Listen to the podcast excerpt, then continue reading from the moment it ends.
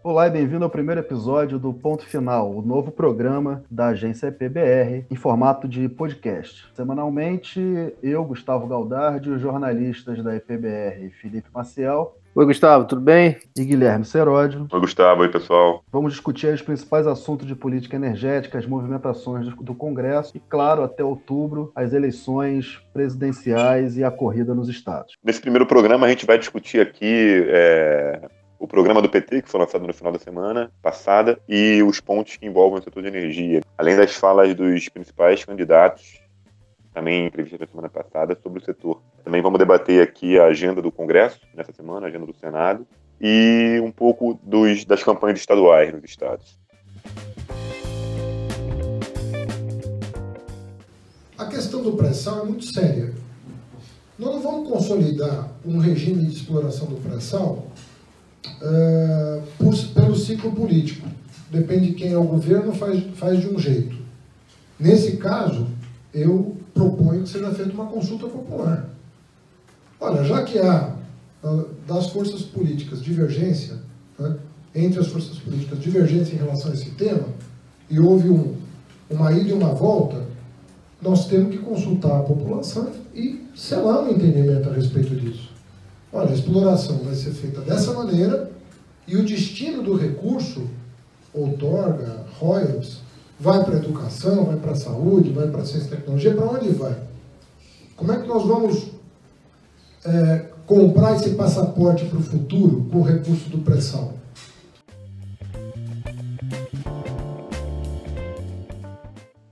Esse aí é um trecho de uma entrevista com o candidato à vice-presidência do PT, o Fernando Haddad, que na prática é o plano B para encabeçar essa chapa caso o ex-presidente Lula fique inelegível.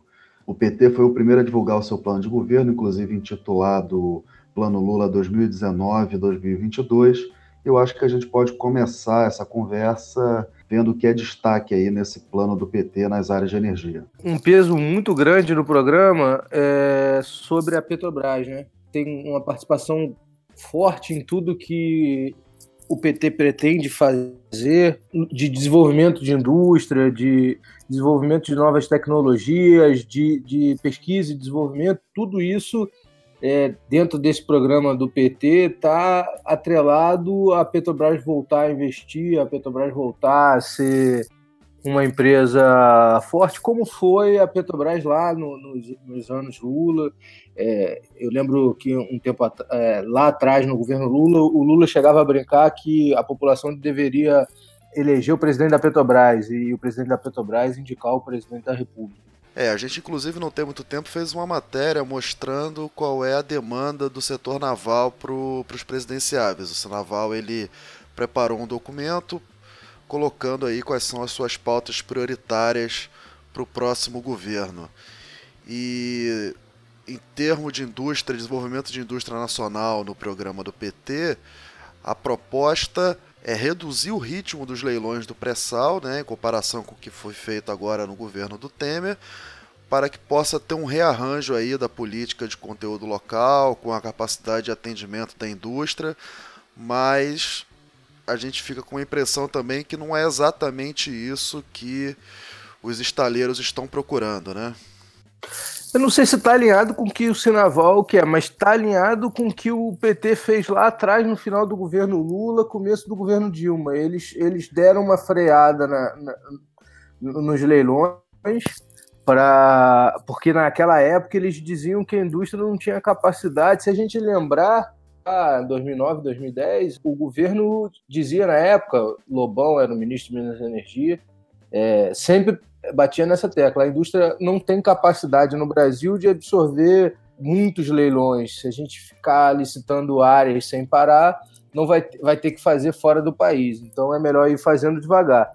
O resultado disso foi que a gente ficou quase cinco anos sem leilão, também por conta da, das discussões do marco regulatório lá. E, e hoje, muito da, da falta da, da, da, demanda aí que o Sinaval reclama é por conta dessa decisão de lá de trás, né? Tem que se, se levar isso em consideração também. É, e lembrando que essa discussão no marco regulatório foi a criação da lei da partilha e que durante essa discussão do governo com o Congresso, o Brasil ficou cinco anos sem ofertas de novas áreas exploratórias, retomando na 11 primeira rodada.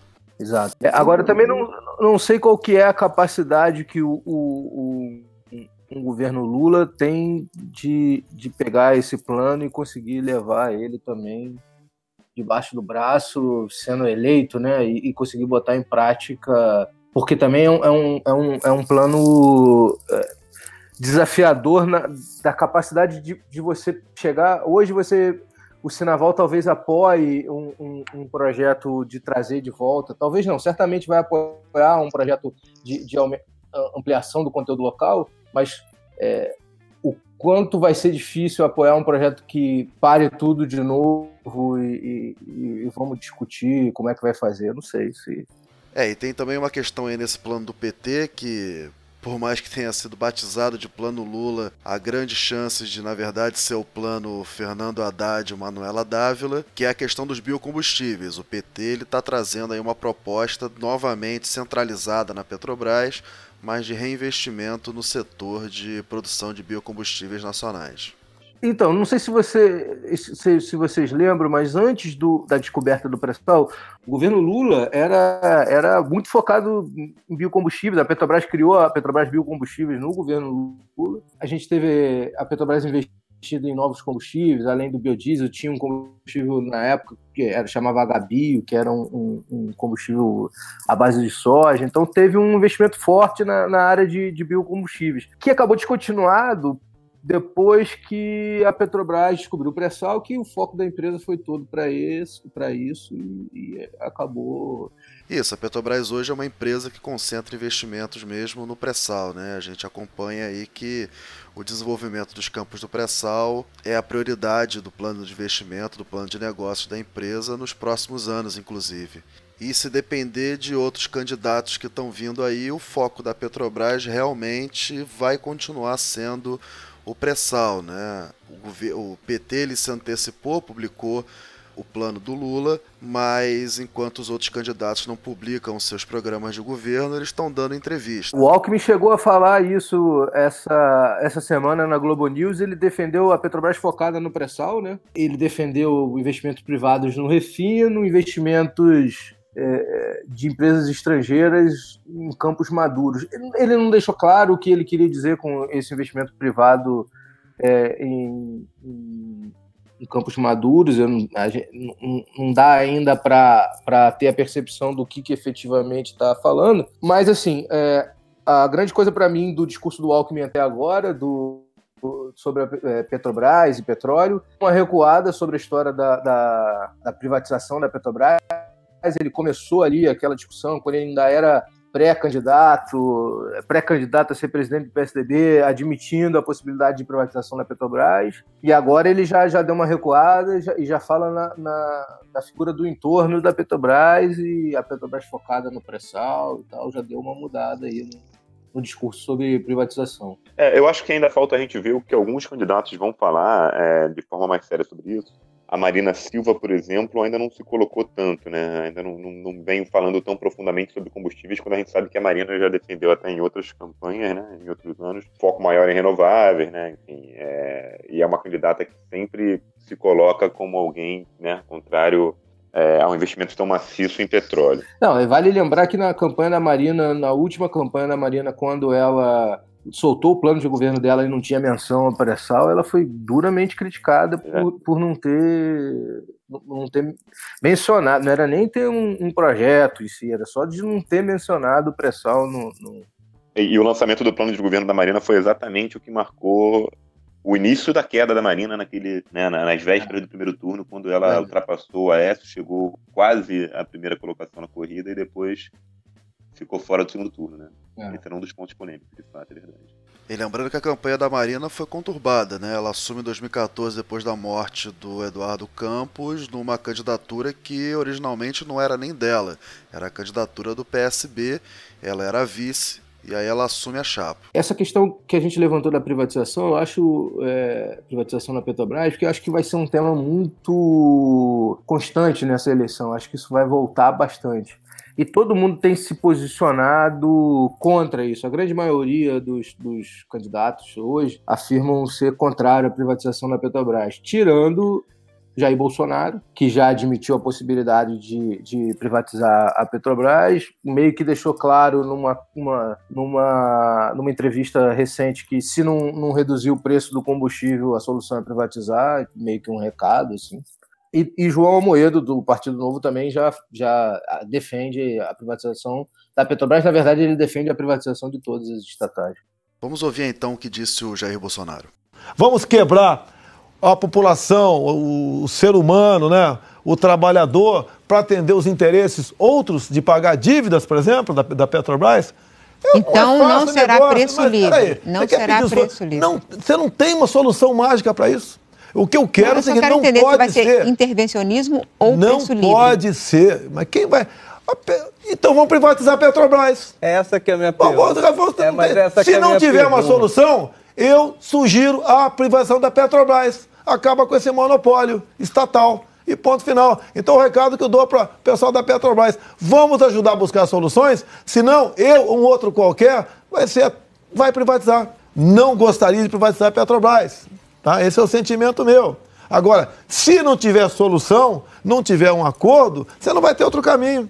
Eu acho, eu acho curiosa essa fala do, do Bolsonaro, porque ele acaba tentando juntar, na, na, enfim, ele falou isso na, na Globo News na semana passada, ele acaba tentando juntar os dois temas que provavelmente serão os temas principais de energia nessa eleição. Né? A eterna polêmica sobre o que fazer com a Petrobras, se a Petrobras é, seria privatizada ou não, isso não é uma novidade nem só nessa campanha, e o, o desastre que foi a gestão do governo Temer recentemente, agora em maio, da crise dos caminhoneiros, né, que foi, enfim, é, criada a partir da questão do preço dos combustíveis. Né. A gente está vendo nesse mês agora, de agosto, final do mês de julho, uma arrefecida dos preços, em geral, de uma inflação que foi provocada é, por conta dessa greve dos caminhoneiros lá no, no final de maio, é, mas também um impacto gigantesco que isso teve na perspectiva econômica do país em 2018, no modo geral, né? Porque a greve dos caminhoneiros emendou numa corrida presidencial que, enfim, paralisou o governo e já na greve, depois na corrida e continua parado, né? Agora focado na corrida, tanto o governo quanto o Congresso. E o Bolsonaro faz essa fala misturando os dois assuntos, né? A gente ainda não viu é, a fala também dos outros candidatos sobre o que será a sua política de preço, pelo menos não tão abertamente. Eu não estou salvo engano meu aqui. Quer dizer, o, o, o Berelli já chegou a defender a criação de um fundo, né, para para acomodar combustíveis e tal, e algumas coisas ele fala de política de preço também, mas não, não, não muito, né? Não deixou muito claro, é verdade. Ele fez isso até na, no, no, primeiro semestre ainda do ano. É. O Ciro ele já deu algumas declarações sobre isso e ficou ali no meio termo. Ele diz que a política da Dilma né, de controlar os preços da Petrobras é inviável porque você quebra a Petrobras e mais que a, a flutuação do, do, dos combustíveis, dos preços dos combustíveis que a gente viu agora é, na aplicação da política de preços do parente durante o governo Temer, também ele diz que isso é ruim para o país e que isso não pode, não pode acontecer. É, ele não diz qual é a fórmula que ele pretende usar para regular os preços, mas que tem que ter alguma regulação. E o que ele já afirmou, o termo que ele usa é capturar as eficiências da Petrobras, que seria algo na linha de você aumentar o refino nacional e aí você usar a margem de refino da Petrobras eventualmente para poder trabalhar esses preços internamente. É, os demais candidatos todos afirmam que vão manter a Petrobras estatal e, e tem, você tem o Alckmin e o Álvaro Dias falando da, da história da privatização do entorno, que a gente precisa também entender o que, que é o entorno, que até hoje não está claro. Então, na semana passada, o Alckmin ele falou na Globo News que a Petrobras ela tem que focar no pré-sal e aí citou rapidamente a venda de campos maduros, inclusive falando que isso pode ser uma alternativa para atrair investimentos e gerar empregos no Nordeste, sinalizando aí que ele está enxergando esses campos maduros aí em terra e no offshore do Nordeste. Ele falou sobre a venda de, de refinarias, ele também falou sobre a abertura setor de gás, então deu algumas pistas do que ele acredita que seja esse esse entorno aí da, da Petrobras, mas também não deixa claro até que ponto ele está se referindo a desinvestimento, venda de ativos da Petrobras, ou se ele está falando de uma política para o setor, para abertura para entrada de novas empresas de outras formas, por leilão, por, por abertura de concessão, parcerias público-privadas, que também é uma, uma coisa que ele bate muito aí. Isso é muito parecido com o projeto Temer Parente, né? Esse escopo aí que, que você listou agora, do que pode ser o entorno para o Alckmin, é muito parecido com o que a Petrobras já está tentando fazer hoje e está enfrentando dificuldade, tá, é, é, é de, não consegue tocar, tem eliminado o ministro Lewandowski que, que acabou paralisando a venda das refinarias, tem, é, tem as próprias dificuldades naturais de uma operação de a Petrobras está vendendo mais de 100 campos terrestres. É, então tem lá as suas dificuldades de gestão disso. É, Agora, o, o, o, que me, o, que, o que eu acho que falta de ficar claro quando o Alckmin fala em torno, ou quando o Álvaro Dias fala em torno, é a percepção de que o setor de petróleo tem que ser maior do que a Petrobras, entendeu? Porque eu vejo uma referência sempre é, é dos candidatos de como o setor petróleo fosse a Petrobras. E, e hoje, é, principalmente depois do, do do, da abertura e da retomada dos leilões, tem é, um, um, escopo de empresas que é muito maior do que só a Petrobras. E, e se continuar os leilões, vai ser bem maior. Então, é, é preciso se ter uma, uma noção de política de país pra, e não uma política para Petrobras, né? Por enquanto, só quem deixou isso claro foi o, o, plano do PT, justamente no sentido de ter a Petrobras como uma empresa líder de energia integrada, com atuação e investimento em, em todas as áreas. O que, para fazer isso, também tem que reverter coisas que o governo Temer fez. Por exemplo, a venda das, das empresas de gás, né? vai ter que paralisar a venda das, refinarias. Tem uma série de, de coisas que teriam que acontecer já para que esse plano do PT efetivamente é, funcionasse. Mas são ações que dependem do governo, né? Ao contrário da reforma que o governo Temer tentou fazer, mas que esbarra no judiciário, esbarra no TCU, né? Tem a própria decisão do Lewandowski que pode, no mérito, determinar que venda de ações das subsidiárias precisam de uma autorização do Congresso. Para deixar tudo como está agora, só vai depender de quem sentar lá na cadeira. Sim, sim.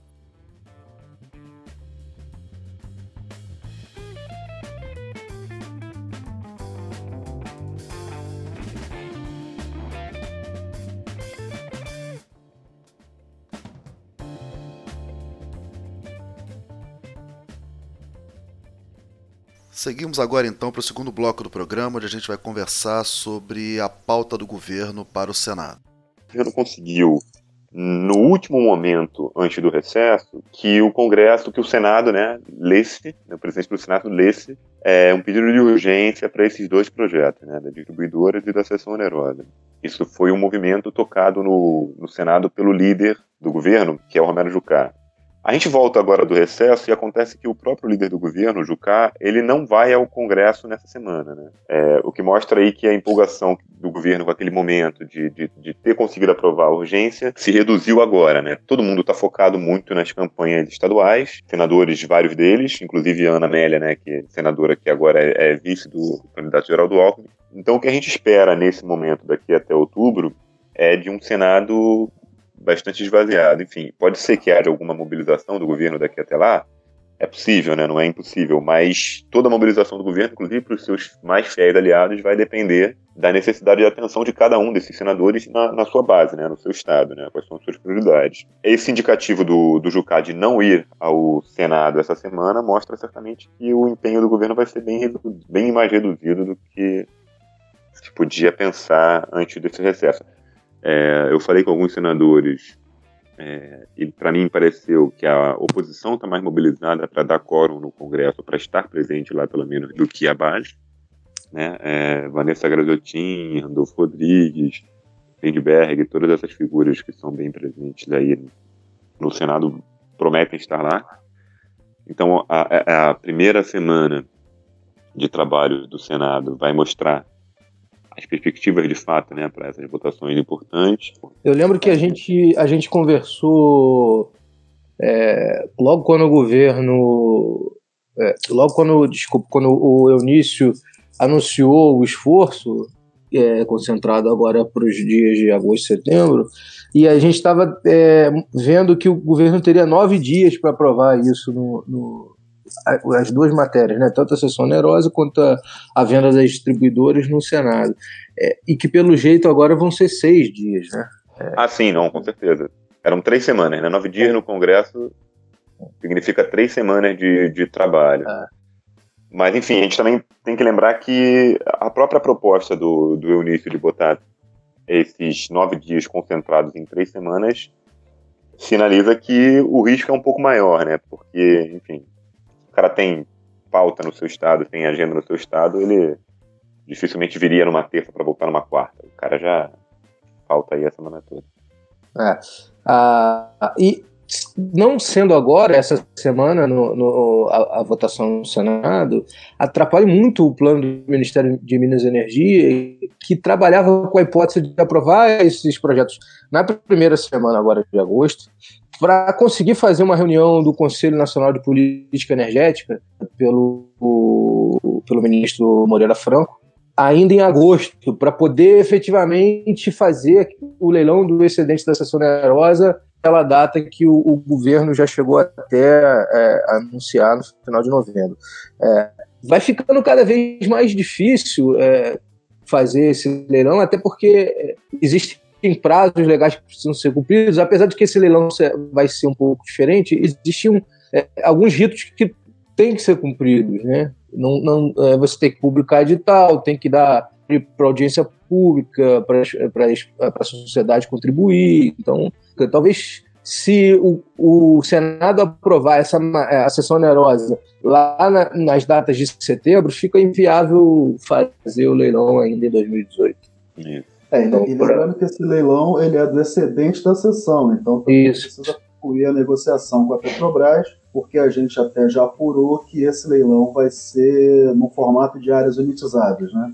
Isso. Lembrando também, Gustavo, que uma votação em, em regime de urgência, é, é, na verdade, significam duas votações, talvez até seguidas, né? Uma aprovação, um pedido de urgência precisa ser aprovado no plenário do Senado, né? E aí, quando você tem uma oposição aguerrida, uma oposição que, né, que, que, que seja robusta, e um projeto, dois, esses dois projetos, tanto das distribuidoras quanto da seção onerosa, prometem, sim, né? A oposição, a gente falou, a gente fez essa matéria durante o recesso, a oposição pre, promete uma, uma, né, uma postura bem forte, bem firme no Senado. Quando você faz uma, uma votação de urgência, você tem a votação da urgência, a oposição já pode começar aí, tentando obstruir a votação, mobilizar bancada, é, enfim, ou talvez até o contrário, né, tentar retirar a quórum da votação, e você permite, a partir da sessão seguinte do Senado, a votação do projeto em si, né. Em geral, essas votações são sim seguidas, então você consegue manter uma mobilização de uma oposição, né? É, e falando no calendário eleitoral, nesse momento todo mundo na, na, na política, e inclusive em Brasília, já está focando mais nas eleições presidenciais ou estaduais do que no trabalho legislativo em si. Quer dizer, votações desse cunho, nesse momento, polêmicas como são, vão ser votações que vão ser certamente lembradas, guardadas para a eleição presidencial. É, que me passa a impressão de que é, o fato de você de votar ou não não vai mudar essa, essa coisa na eleição. Vão, isso vai estar tá na pauta. Vão, a oposição vai acusar o, o, o pessoal do PMDB disso, daquilo, o DEM, o, o, o PSDB. Não, sim, isso com certeza, mas a questão é que é, nas eleições regionais, nas eleições estaduais, isso pode virar munição, né? Contra ou a favor de determinado senador, por, por sua postura. Eu acho que ainda tem uma, uma, uma questão que é o seguinte: a, a, a votação da sessão onerosa, ela certamente vai ter uma, uma, uma resistência grande da oposição, não tenho a menor dúvida disso. Mas na votação da, da, da venda das distribuidoras da Eletrobras, eu acho que a pressão é maior porque existe uma, uma resistência forte também na base do governo. Com certeza. Como a gente, como a gente mostrou aqui na EPBR também, a gente fez essa matéria, né? É, na própria Câmara, né? Você teve gente, muita gente na base do governo votando contra, né? Onde, né, na região onde ficam essas distribuidoras. É. E é, é, provável que esse quadro se repita agora no, no Senado.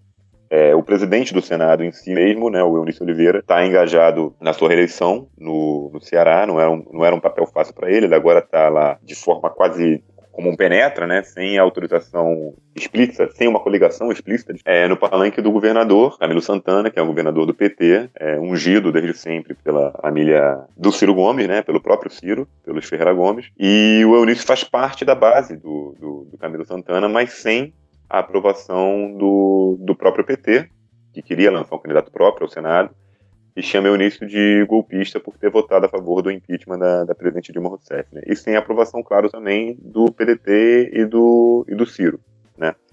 que vem criticando muito abertamente aí o, o PMDB como uma quadrilha. Né?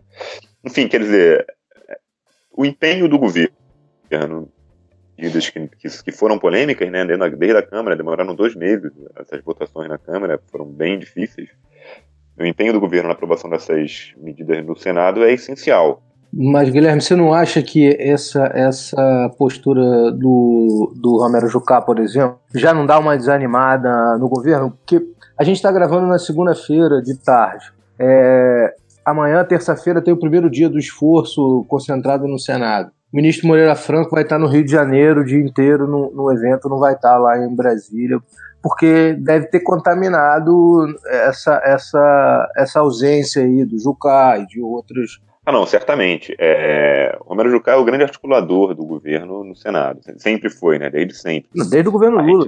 Desde o governo Lula, né? Mas, assim, né, pensando mais recentemente no governo Temer, ele é o grande articulador desde antes do início desse governo. E a gente não pode esquecer que dentro do próprio PMDB você tem oposicionistas, uh, o próprio Renan Calheiros, né? Que está abertamente numa campanha agora do Lula e está certamente empenhado agora em Alagoas na reeleição do seu filho como como governador. Fez forte campanha contra o Meirelles, né? Fez uma forte campanha contra a candidatura do Meirelles. O Renan Calheiros ele foi o porta-voz do que o da campanha entre os para a convenção que ele chamou de MDB livre, que na prática era rejeitar o nome do Meirelles para poder liberar o, o, o MDB para fazer as coligações no, nos estados. Não liberou, o, o Meirelles é o candidato nacional e isso também não está impedindo o MDB de fazer seus, seus acordos estaduais. Né? Agora, no fim de semana, a notícia é que o, o MDB estava, inclusive, cogitado a participar da chapa do Pimentel em Minas Gerais ao governo, provocaria a situação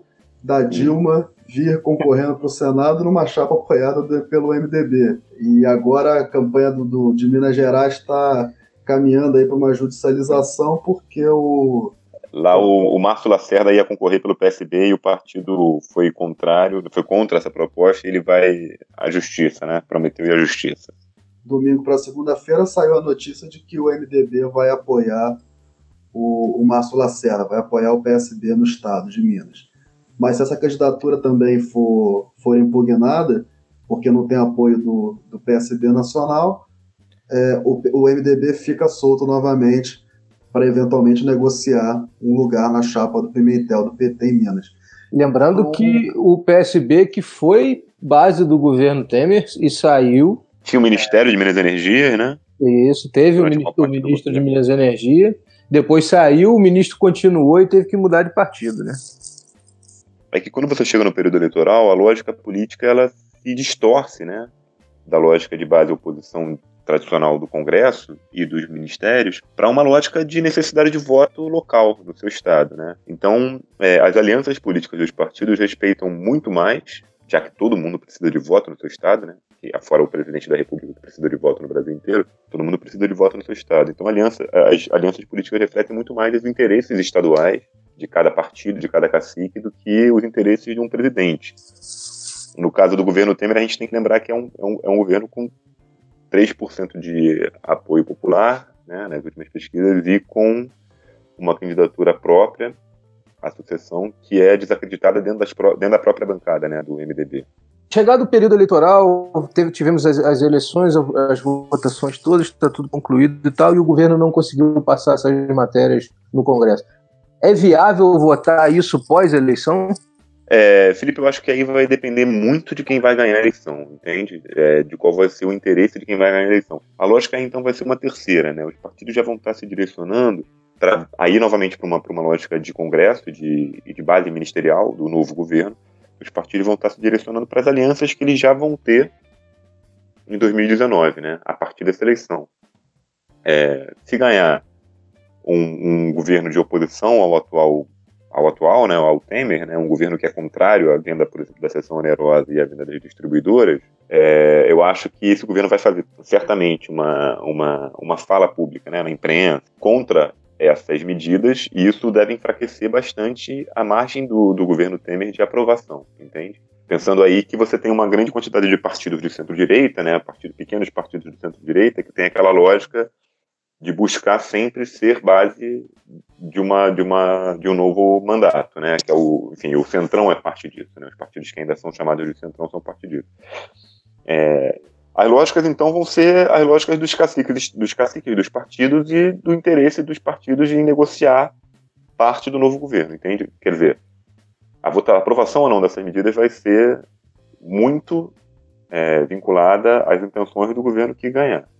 Não acho que o, que o governo Temer tenha tanta liberdade assim para votar a seu bel prazer essas medidas da área de energia ou quaisquer outras medidas que possam ter alguma rejeição do Congresso. É, e, e, lembrando também que o, pró o próprio PT, que hoje está na oposição e é contra tudo que está aí, foi o protagonista de toda essa legislação de petróleo que a gente assiste ser discutida hoje. Então, quando a gente está falando aí de, de lei de partilha, quem, quem, promulgou a lei da partilha foi o Lula, que já previa participação de, de, de até 70% de empresas estrangeiras no pré-sal. Quem assinou o contrato da sessão onerosa também foi o governo Lula, que já tinha uma previsão de que isso iria ser é, revisado no futuro, como está sendo revisado agora, e aí esse excedente voltava para a União e está dentro da área de partilha e poderia eventualmente ser, ser licitado. É, a, a, própria o, o, marco regulatório da partilha gerou uma demanda de, de, de projetos de lei, medidas provisórias e, e, e, coisas posteriores que, que são, a gente viu agora há pouco tempo a medida provisória da PPSA para vender os, os, o petróleo da União, porque está tá encontrando e ainda está encontrando dificuldade para conseguir é, vender o petróleo, que não é uma coisa simples. Você botar um monte de petróleo na mão da União, como é que faz para vender isso? Então tá tendo, é porque na lógica que foi pensado o, esse modelo era a Petrobras compraria tudo e aí ficava tava resolvido o problema. Só que agora a Petrobras não quer mais e aí como faz? É isso. E para essa semana também no Senado a gente vai continuar acompanhando aqui na agência PBR a votação das MPs dos caminhoneiros, né? Esse é um tema que tá, a gente discutiu muito hoje aqui sobre as possibilidades da oposição permitir a votação dos projetos das distribuidoras e da sessão, mas o fato é que também tem pauta e não é, e não é pequena. São cinco MPs, agora, agora em agosto saiu a, a mais uma MP tratando da questão e elas têm prazo. Essas MPs que garantem aí o subsídio dos combustíveis, que é o principal tema desse, desse pacote de medidas para os combustíveis, ela, elas vencem aí entre agosto, entre outubro. Essa MP mais recente ela consegue empurrar isso até novembro, mas não tem garantia de prazo para esticar o subsídio até o fim do ano. Eles precisam votar isso nas próximas semanas. Eles vão tentar a, a, é, montar a comissão mista da, da MP do, do diesel agora dia 8, né? A MP 838, que foi a primeira da regulação do desconto do diesel e foi agora substituída pelo governo pela MP 847 para corrigir problemas da MP original. E além dessa, dessa comissão que vai discutir o, o, desconto, eles também precisam é, aprovar e votar o relatório e levar para o plenário a MP que abre o crédito para pagar o subsídio, que são 9,5 bilhões de, de, reais, e que sem isso também pode gerar um problema aí para a manutenção desse, desse programa de subsídio até o fim do ano. Essa MP, inclusive, que a gente está antecipando problema nessa discussão, né? O MP que já tem aí quase 200 emendas, porque o governo fez cortes em diversos segmentos e agora os deputados e senadores estão tentando reverter esses cortes para suas bases, sugerindo outros cortes ou sugerindo o cancelamento da, do orçamento do subsídio.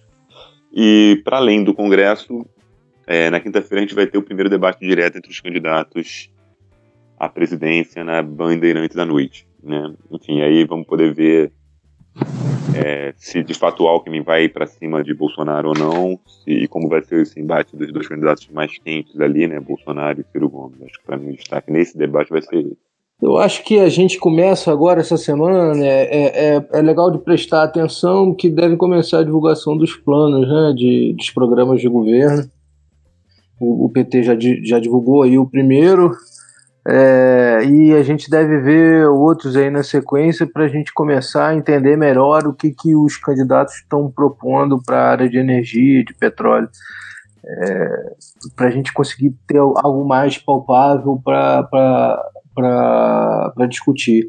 E aí a, a gente vê aonde. Porque está tudo muito homogêneo, parece os projetos estão todos muito parecidos por conta da falta de informação. E a partir do, do, da divulgação dos planos do governo, acho que a gente consegue ter uma visão mais ampla do que, do que vai acontecer e o que, que cada candidato está tá, tá propondo. Por enquanto, a gente sabe mesmo é que todo mundo não vai privatizar a Petrobras, só o Bolsonaro se, se, se não reduzir o preço dos derivados.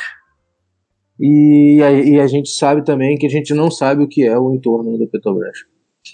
É isso, gente. Esse foi o primeiro episódio do Ponto Final, nosso podcast semanal de política aqui da agência EPBR. Normalmente o programa vai ser publicado toda sexta-feira, mas como essa semana é a retomada do trabalho no Congresso, a gente achou melhor antecipar. A gente ainda está começando, esse é o nosso programa piloto e a forma mais fácil de acompanhar a publicação dos próximos episódios é assinando a nossa newsletter gratuita lá no nosso site, é pbr.com.br barra newsletter. Você recebe todo dia de manhã as nossas atualizações, a cobertura dos setores de petróleo e energia e principalmente a política energética. Por enquanto ficamos por aqui. Um abraço a todos e até o próximo programa. Valeu, gente. Um abraço, até semana que vem. Um abraço, até a próxima, gente.